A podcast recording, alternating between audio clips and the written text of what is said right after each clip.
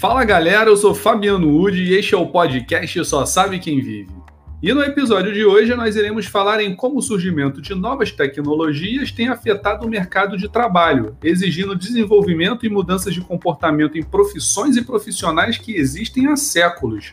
Por exemplo, vocês já ouviram falar no termo advogado 4.0? Não? Então vem com a gente para descobrir do que se trata.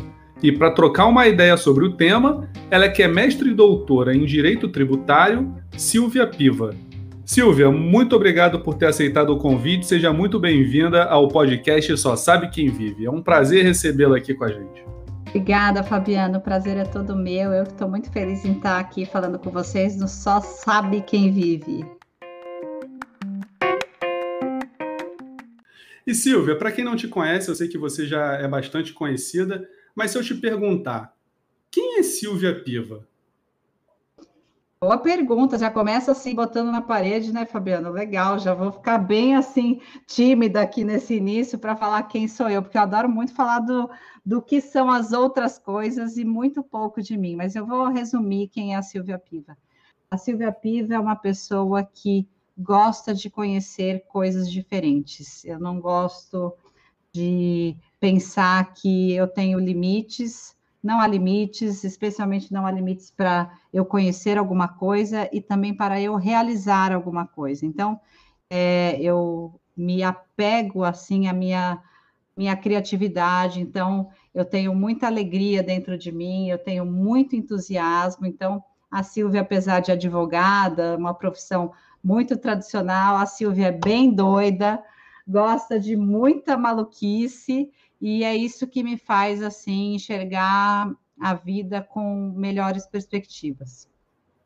Caramba, Silvia, eu vou te dizer que você resumiu a ideia do só sabe quem vive.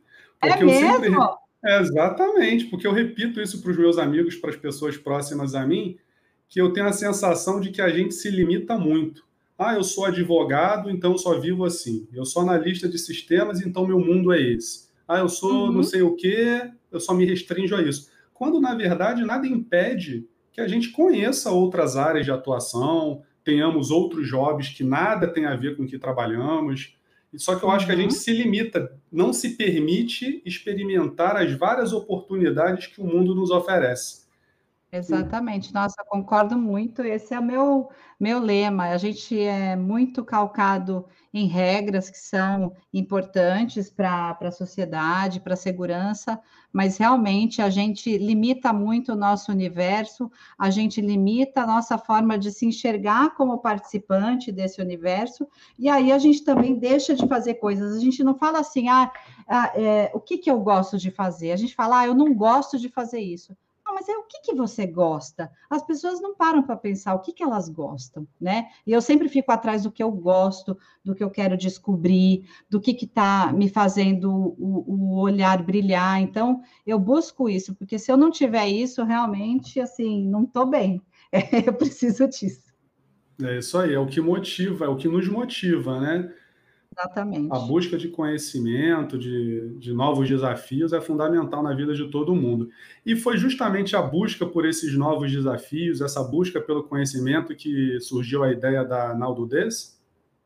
Ah, sem dúvida, viu, Fabiano? Eu, eu já estava assim, eu falo que essas coisas não saem, elas não brotam do nada. Tem uma semente aqui dentro da gente que vai se conformando com uma série de coisas. E eu é, já há um bom tempo venho, é, vinha incomodada com os rumos da profissão jurídica, pelo fato de que as coisas estão mudando muito e a nossa profissão, que é extremamente importante para a sociedade, eu não canso de falar isso, como um profissional jurídico é importante para a sociedade, ela estava ficando assim com o mesmo olhar, com os mesmos dogmas, com as mesmas crenças, sem revisitar a sua dinâmica, seja na prática jurídica, seja no próprio pensamento jurídico. E eu, como sou realmente muito curiosa, eu comecei a investigar, mesmo assim, o mercado de inovação, falando algumas coisas, eu falei, tá, onde é que é a fonte? Que fonte eu vou beber para conhecer mais sobre o porquê nós estamos passando por isso e para onde nós devemos seguir. E aí eu comecei uma investigação profunda, até por já ter uma experiência é, acadêmica, a gente, quando passa por algumas coisas, experiências como essa, a gente aprende a pesquisar, né? Você não precisa estar na academia, depois você aprende a pesquisar. E aí eu comecei a fazer um projeto de pesquisa individual e comecei a seguir, a, a, a ler outras, outras literaturas, literaturas totalmente alheias ao direito eu me aprofundei mais na filosofia contemporânea, eu já estudava linguagens, é, filosofia da linguagem, eu me aprofundei na linguagem digital, e aí eu falei, pô, tem um sentido, tem um motivo para a gente estar tá vivendo isso. E aí eu comecei a me questionar e questionar o próprio meu ambiente de trabalho. Eu falei, não, mas espera aí, e o que eu ensino, eu, eu, eu sou professora de pós-graduação, eu sou culpada também pelo que está acontecendo com os alunos, com a mentalidade desse profissional jurídico, eu preciso fazer alguma coisa.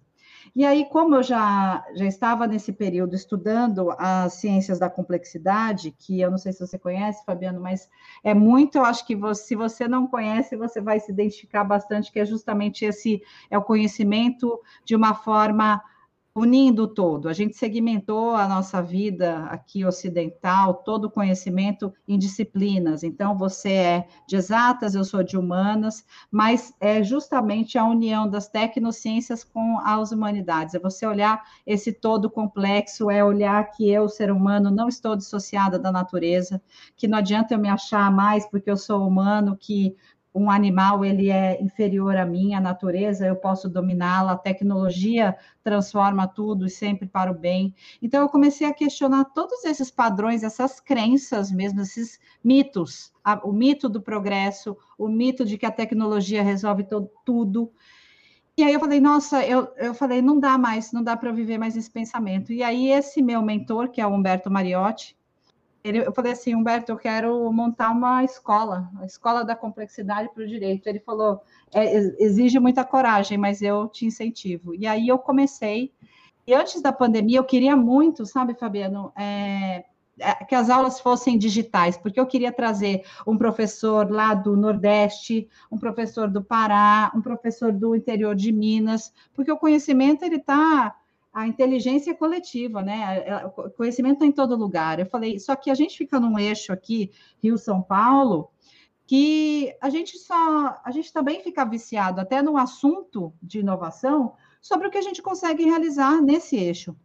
Eu falei, não, eu quero uma coisa muito descentralizada, eu quero uma coisa que eu consiga alcançar profissionais jurídicos de todos os lugares e precisa ser digital. E eu fazia pesquisa, o negócio não ia eu falava, não, digital não quero, não quero, quero aula presencial. E aí, quando veio a pandemia, eu cheguei aqui em casa e falei assim: olha, agora que vai rolar essa ideia de eu promover meus cursos, porque eu já estava começando a ser chamada para um monte de curso online. Já tinha passado março, abril, todo mundo, Silvia, vamos fazer curso online, vamos fazer isso. Eu comecei e falei, gente, olha que legal, eu, eu, eu posso falar das coisas que eu acredito agora.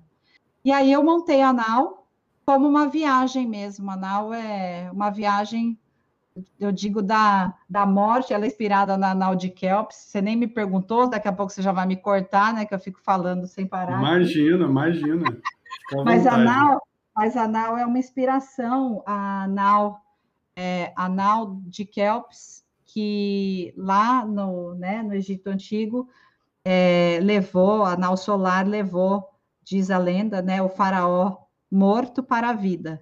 Então, ela faz essa viagem que é ao contrário, e aí, ela sendo ao contrário, ela tem tudo a ver com o anal do des, porque o des é de desconstrução, desmistificação, é design, é tudo que você pode desconstruir a partir de algo, não para destruir, mas para você reinventar aquela coisa.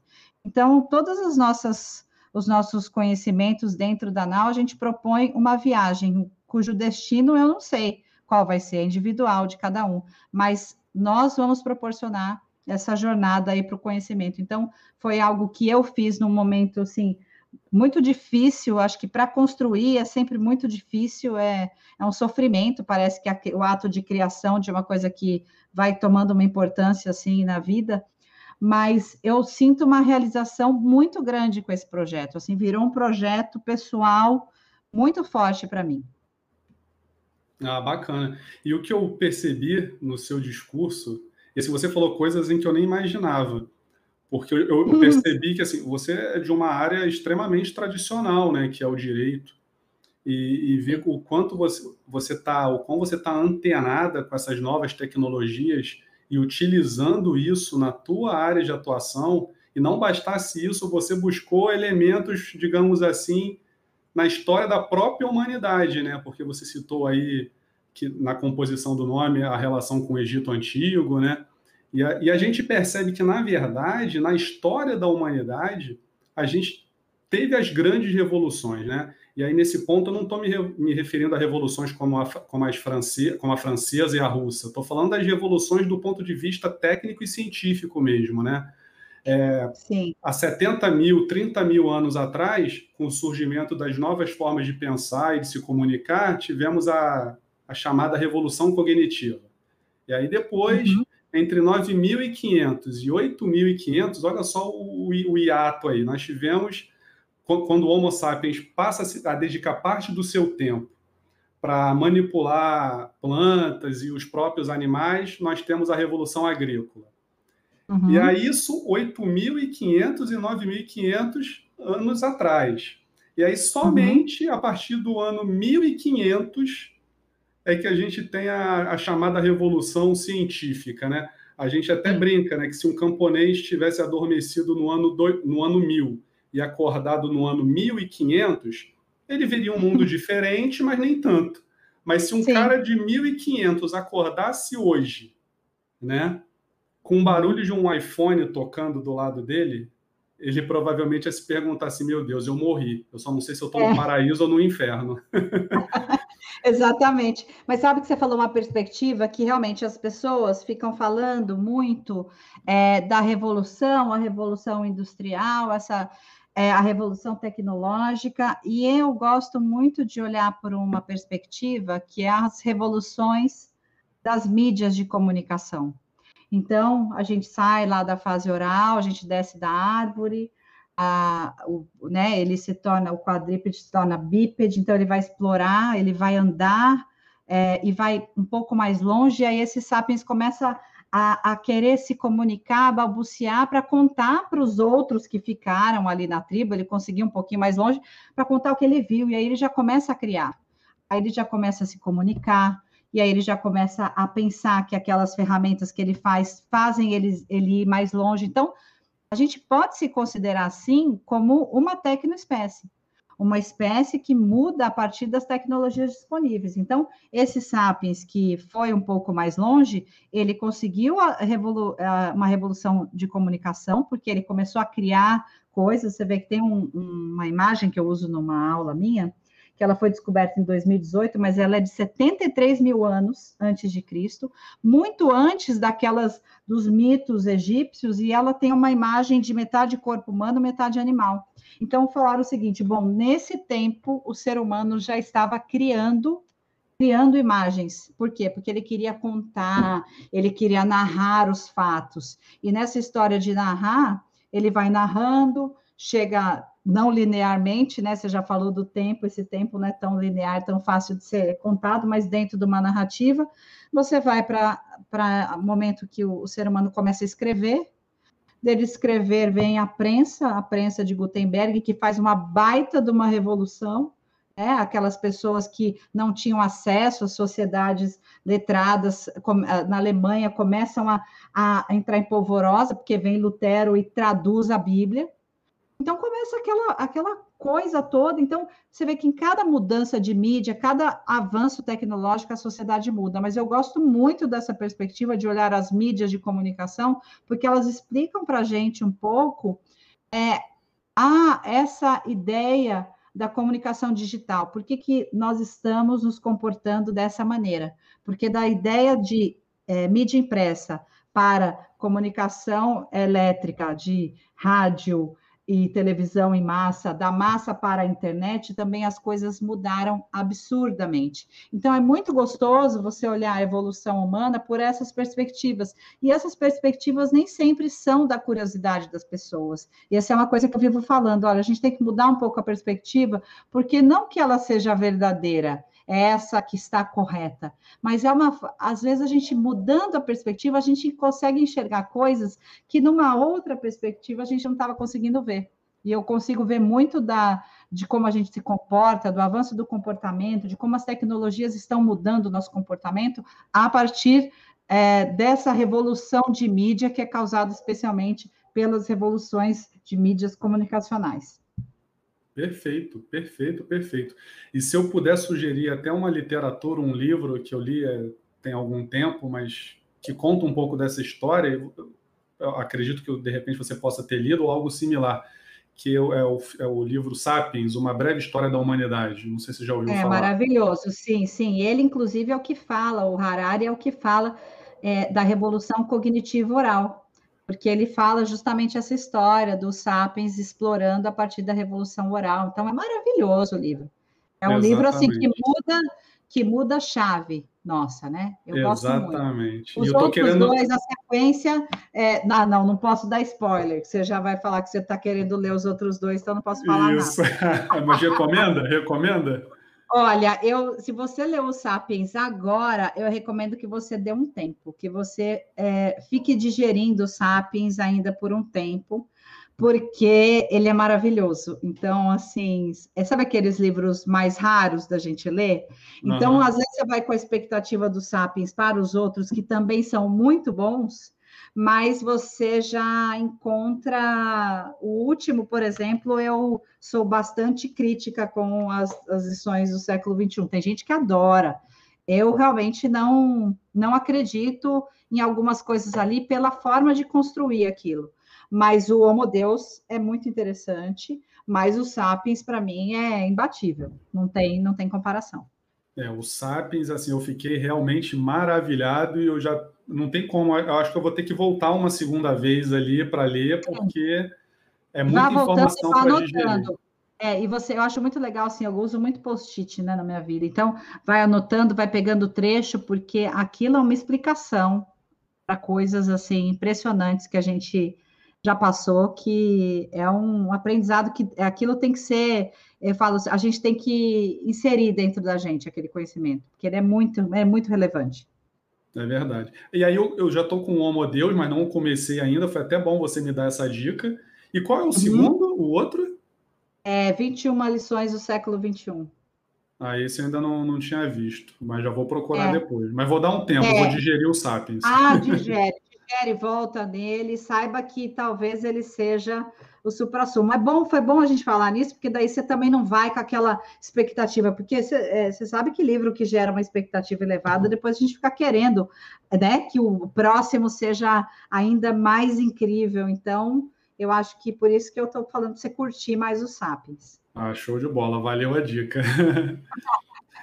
e aí, Silvia, voltando aqui para a questão da tecnologia, da, da forma de se comunicar, da humanidade, como é que você tem visto? Você já até deu uma pincelada no início quando falou da Naldo Des. Como é que você tem visto essa questão da tecnologia e o, o, surgimento de novas profissões? Né? Porque muita gente pensa assim, ah, com a tecnologia muita gente fica desempregada. Tinha muito esse mito antigamente, né? As máquinas vão na época da Revolução Industrial, as máquinas vão substituir o humano, né?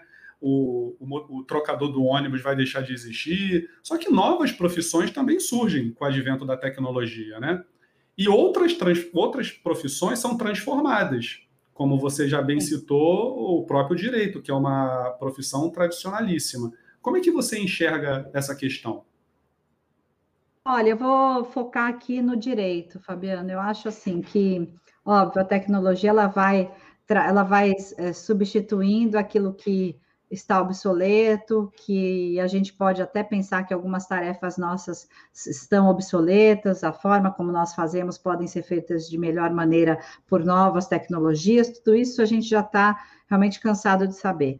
Mas dentro do direito, eu acho que na perspectiva dessa revolução aí midiática que a gente tem de é, uma outro tipo de comunicação, uma outra forma de interação. Eu acho que esse profissional jurídico ele tem que se enxergar em diversas dimensões, sabe? Primeiro a dimensão profissional dele, o que que ele pode realizar, o que que ele pode entregar. E para isso a gente volta no comecinho da nossa conversa.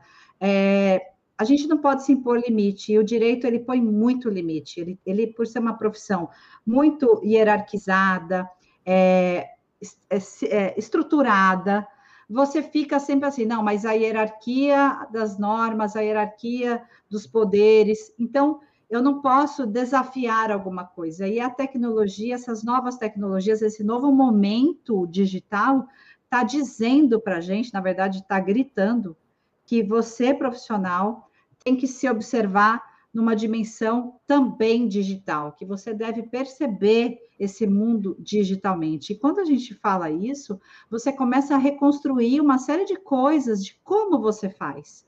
E às vezes você vai perceber que aquela coisa que você aprendeu na universidade, de ser um advogado super litigante, de ser um advogado que, sabe, para construir uma solução, primeiro você tem que entrar com uma ação judicial, você ficar vendendo ações judiciais ou vendendo é, situações para poder entrar com uma ação e daí ser remunerado por um serviço seu, isso realmente não é o futuro. Porque dentro de uma sociedade que quer resolver problemas, não quer dizer que os, os novos problemas não vão surgir. Vão surgir da mesma maneira que a tecnologia aumenta, exponencialmente.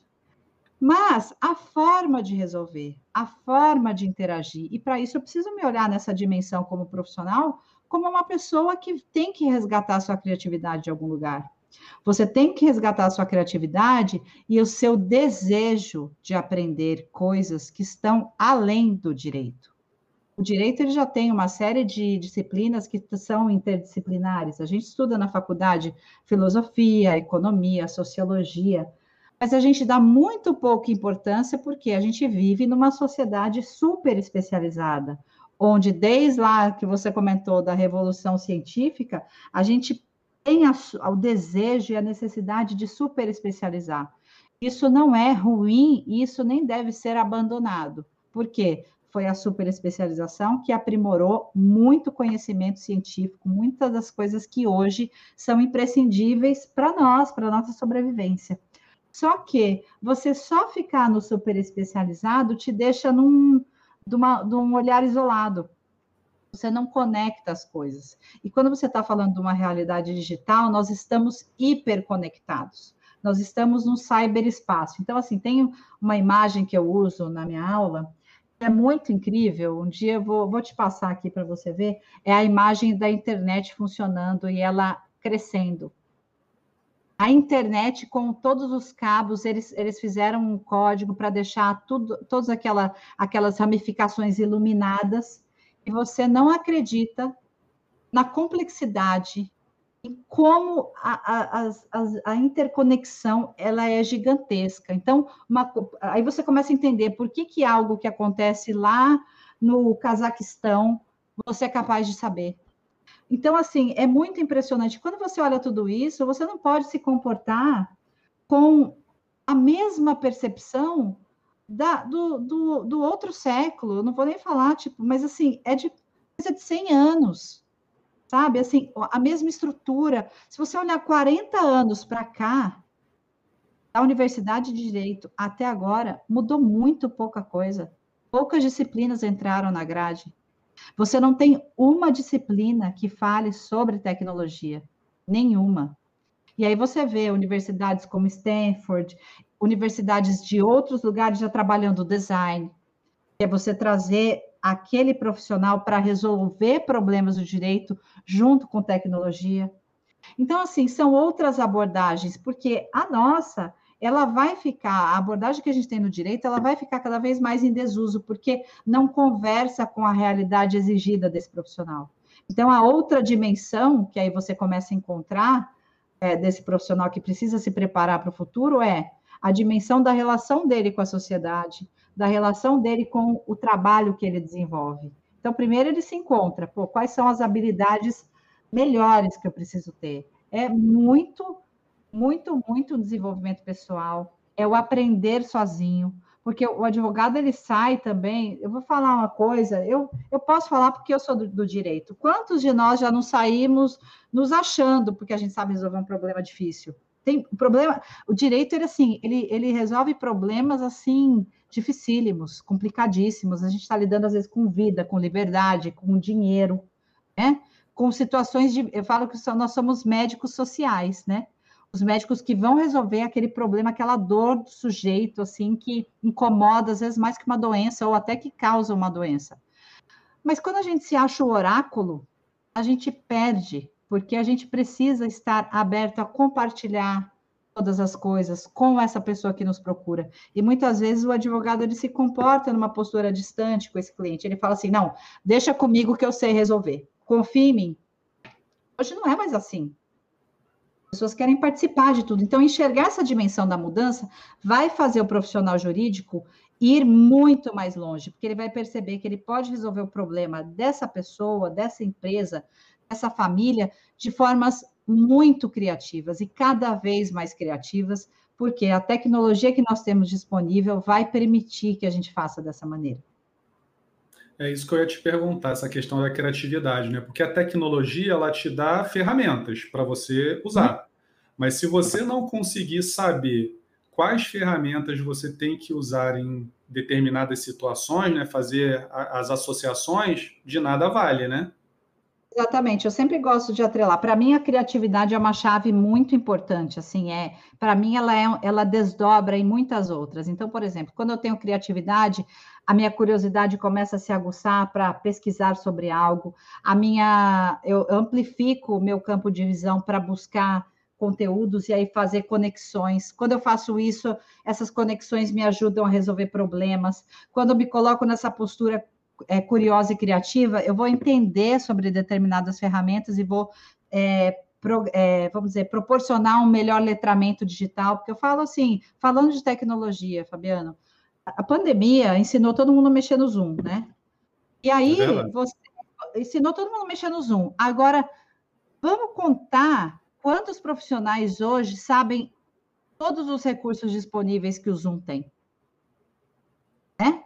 É, a gente sabe entrar, mas e vamos pensar que você vai fazer uma apresentação no Zoom, você vai usar aquele seu PowerPoint antigo, você vai replicar a sua tabela do Excel do mesmo jeito que se apresentava no telão ou que você apresenta numa reunião presencial? Então, assim, uma coisa desdobra a outra. Então, você aprende algo na tecnologia, aprende uma postura, uma, uma, uma ferramenta tecnológica para aparecer para o seu cliente, para se relacionar com ele, só que você precisa ter uma criatividade para quê? para linkar esse seu cliente para você, para que ele seja atraído, para que ele seja é, encantado com o seu trabalho. E a gente só consegue encantar quando a gente faz realmente alguma coisa que seja encantadora. Não, hoje, só a sua confiança, está todo mundo numa tela quadrada. Você precisa encantar seu cliente. O que, que você está levando de diferente para ele? O que, que você está usando da tecnologia disponível? Você está falando que pelo WhatsApp você não atende, você só atende pelo e-mail. Então, é, é assim, é sempre um, um é, não é um, um isso ou isso, é um isso e isso. Você tem que ser criativo e letramento digital, e curioso, e adaptável, e flexível.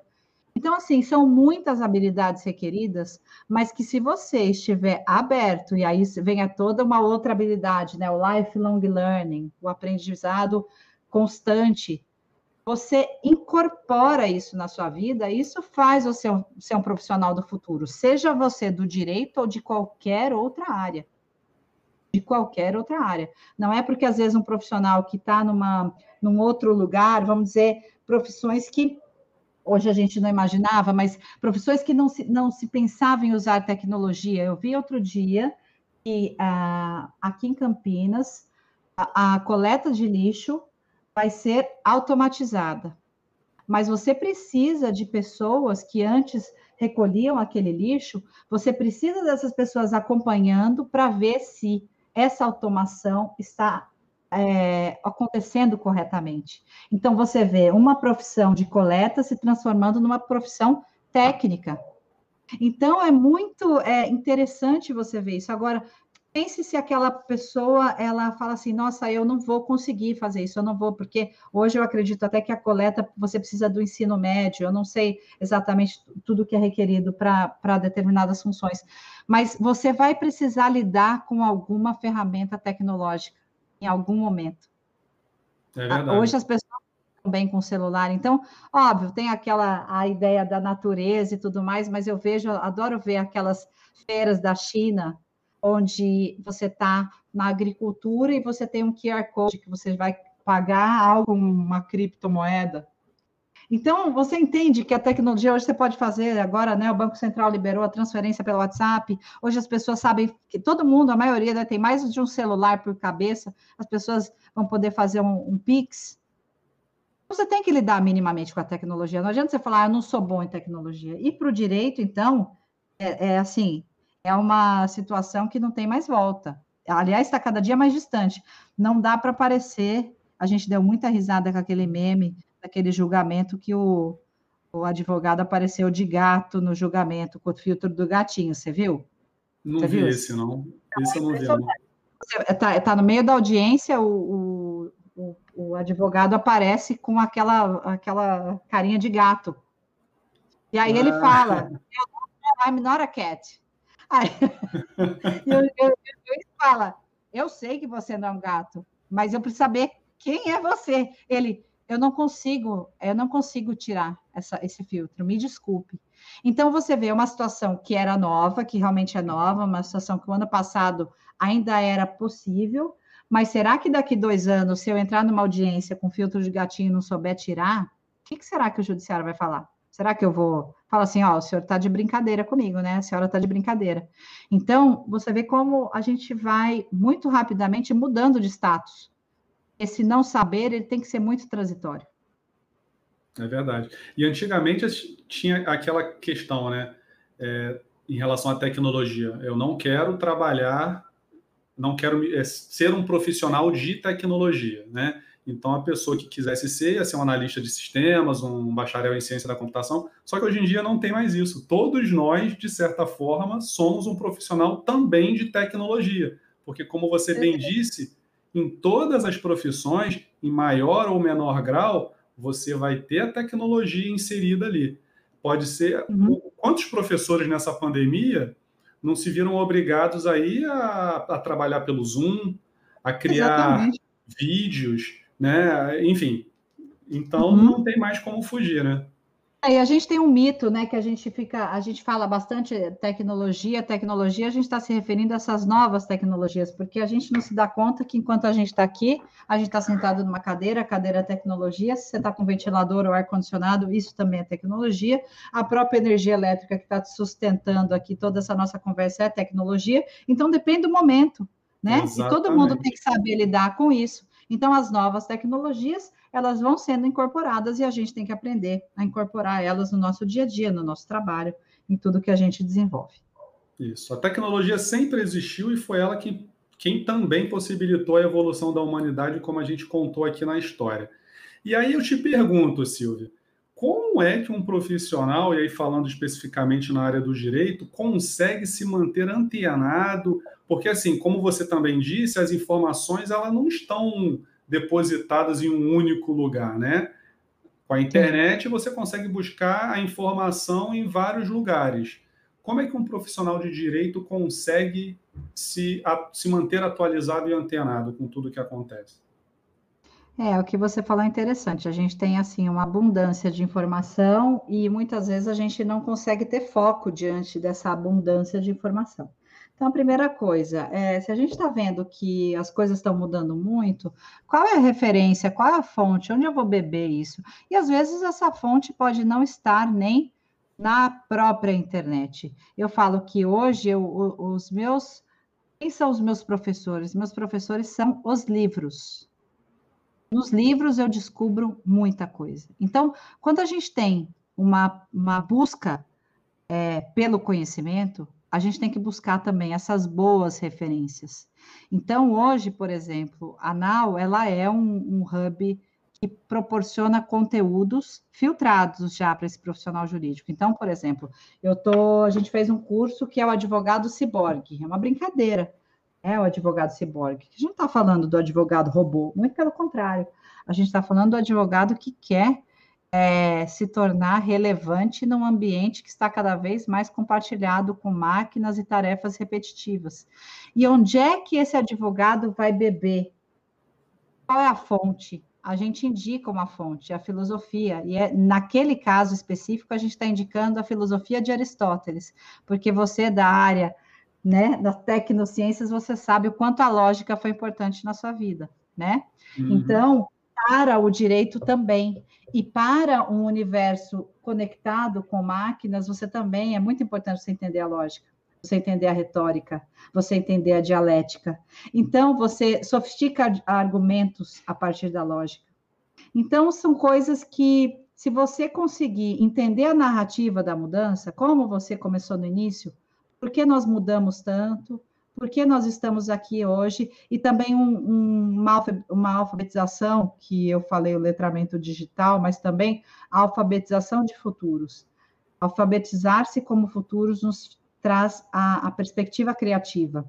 E quando você projeta a sua vida a partir de anos a longo prazo, então você conseguir enxergar a longo prazo também te dá direção. Tem técnica para isso, tem metodologia para isso. Então, é, esse profissional que hoje quer estar antenado, ele precisa saber quais são as perspectivas de mudança para essa dimensão profissional e para o direito, porque ele vai saber para onde ele vai.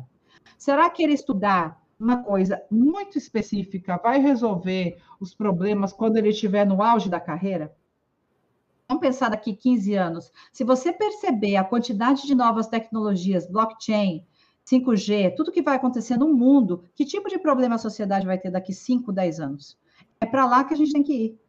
Então, se você parar de perceber o curto prazo, a gente tem uma visão muito de curto prazo, focada no presente, você fazendo a visão macro, visão longo prazo, você vai começar a mudar essa perspectiva sua e vai começar a direcionar melhor. Então, o que eu recomendo é como você consegue tomar consciência. Primeiro, entendendo que a sua visão de curto prazo ela tem que começar a mudar. Você tem que começar a enxergar mais adiante. Não porque você é, consegue chegar ao futuro, mas eu gosto muito da citação do William Gibson. Não sei se você já leu Neuromancer é um livro Não. muito legal também de ficção científica, que ele cunha o termo cyberespaço. Então, ele fala a seguinte frase, Fabiano: o futuro já chegou, só não está uniformemente distribuído. Então, se a gente olhar por essa perspectiva, a gente vai achar o futuro em muitas coisas, especialmente as crianças. As crianças já falam do futuro para nós, elas falam das profissões que elas vão querer ser, elas falam que elas vão querer ser youtubers, elas falam que elas vão querer ser criadores de conteúdo, eles falam que, que eles vão querer ser gamers. Você entende a, a, o tamanho da mudança? Porque essas pessoas, essas crianças, nem todas vão procurar as profissões como nós estamos dizendo para ela. Por exemplo, meu filho pergunta, mãe, eu quero, eu acho muito legal ser advogado. Eu falo assim, é filho, por que, que você acha legal ser advogado? Ele fala assim, porque você, você ajuda a resolver o problema das pessoas. Aí eu fico pensando, se ele se focar nisso, ele pode ser tanta coisa. Ele pode ser também advogado e designer, e, entendeu? Então, assim, amplia muito a forma como eles enxergam a sua visão de futuro. Então, eu, eu acho que buscar essa visão de longo prazo, eu, eu a Nau, ela quer ser esse canal, nós vamos, inclusive, é, trabalhar muito, muito fortemente com o mapeamento de futuros. Eu acabei de fazer isso agora com magistrados, é, 40 magistrados, nós fizemos uma viagem pro, do passado ao futuro. Fizemos na segunda-feira, na parte da manhã, foi muito divertido. Eles sentiram assim é, entusiasmados, primeiro com muita dificuldade, porque eles viram como eles estão presos no presente, como eles estão vendo que eles não conseguem sair da burocracia, da tradição. E a gente pintou um cenário lá na frente de 15 anos, onde eles, puder, eles, eles puderam criar o que eles, o que eles. O que vocês querem criar? Criem como vocês gostariam que a justiça fosse. E eles criaram. Então é muito maravilhoso você, porque você empodera a pessoa, você empodera ela, fala assim: não, eu vou buscar isso. Eu, eu muito do que eu faço hoje é porque eu consegui desenvolver essa visão de longo prazo. Eu, eu construí a NAU porque eu, eu ampliei a minha visão de longo prazo, porque eu estou vendo que a nossa profissão precisa ampliar. Então, eu também quero ajudar a minha comunidade, a comunidade jurídica, a ampliar esse horizonte. Perfeito. E você falou uma frase, né, que me marcou, né? Assim, você tentar entender quais problemas surgirão no futuro. Não é você focar no presente, né? Ou melhor, com o presente você já consegue prever o que vai acontecer lá. E, e você Exatamente. tem que estar preparado para isso, né? Não adianta você focar olhando o passado apenas. Exatamente. O passado foi, ele é importante, ele dá referência, ele mostra as recorrências, assim a gente consegue medir padrões, mas esse futuro, ele já está em diversos lugares. Então, assim, quando você a gente usa essa frase do William Gibson, o futuro já chegou, não está, só está, é, não está uniformemente distribuído. A gente vê, por exemplo, robôs da Amazon andando na faixa de pedestres nos Estados Unidos e já conquistando o direito de andar na faixa de pedestre. E aí, ele é um pedestre ou não é?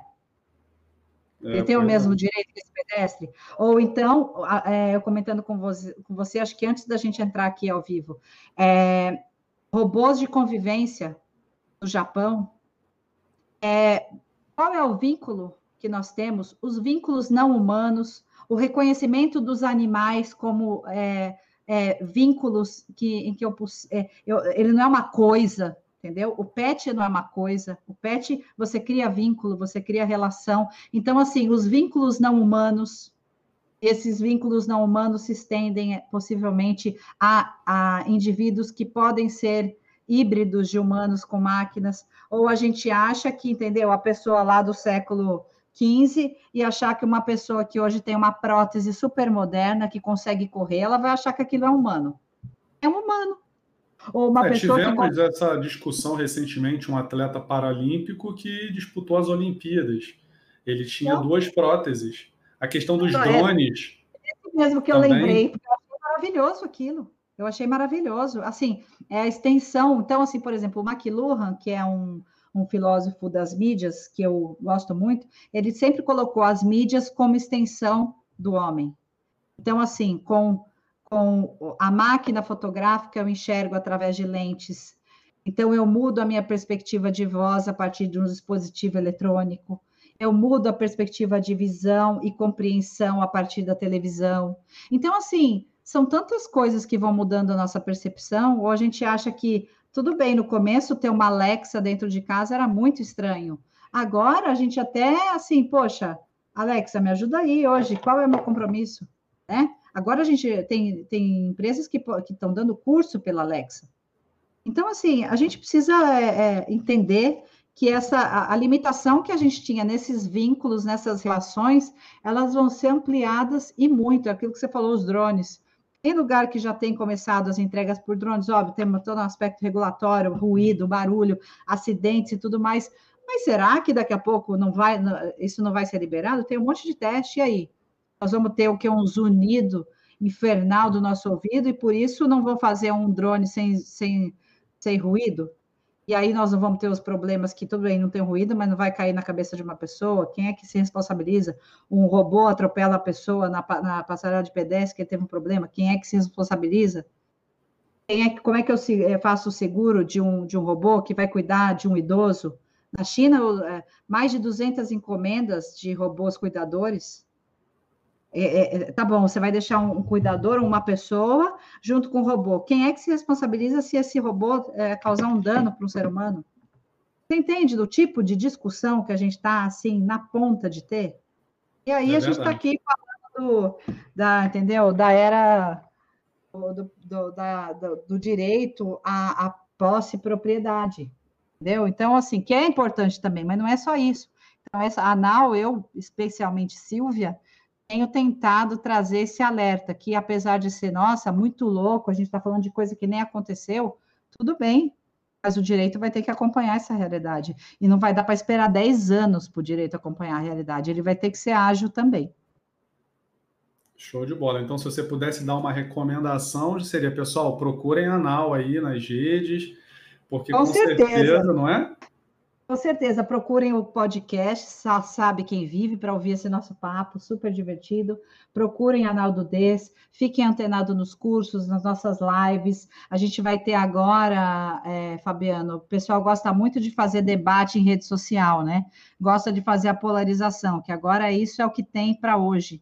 Mas nós vamos lá na NAU fazer a Ágora Digital, que é a nossa praça pública digital. Então, quem quer debater vem para a praça pública digital. Vamos ter um tema muito atual de bio, biotecnologia, biodireito, é, tecnoética, é, é, transhumanismo. Nós vamos debater, nós vamos trazer os vários pontos de vista e da reunião a gente não vai sair com resposta alguma, a gente só vai sair com reflexão amadurecida. Então, acho que profissionais hoje devem buscar isso: boas fontes, se alimentar de fontes seguras, de fontes consistentes e buscar ambientes em que o debate e o diálogo prevaleça. Eu queria super te agradecer, Fabiano. Eu falei, acho que pra caramba aqui nesse podcast, né? Ô, Silvia, eu tô maravilhado e assim, me desculpa, mas você não vai ter como escapar, você vai ter que voltar aqui outras vezes, tá? Ai, mas eu volto com certeza, com certeza, vai ser um prazer. Queria muito, muito te agradecer a oportunidade desse papo gostoso, fluido, para a gente falar. Tem muito assunto, você tem aí um perfil super diverso. Eu acho que a gente pode fazer muita coisa juntos. Eu te agradeço mesmo. Nós quem agradecemos. E para vocês que ficaram nos ouvindo até agora, espero que tenham gostado, que tenham anotado. Se perderam alguma coisa, ouçam de novo como a Silvia bem disse, a gente tem que ficar antenado, pensando o que vai vir por aí e não ficar lamentando. As oportunidades são muitas, eu sempre digo. Cabe a nós Exato. correr atrás. A busca pelo conhecimento nunca é suficiente. Temos que ser, temos que ser insaciáveis nessa questão aí, não é, Silvia? Com certeza. Ah, você beber de conhecimento é uma fonte, conhecimento é uma fonte inesgotável. É isso aí. Pessoal, vejo vocês no próximo episódio. Afinal de contas, só sabe quem vive.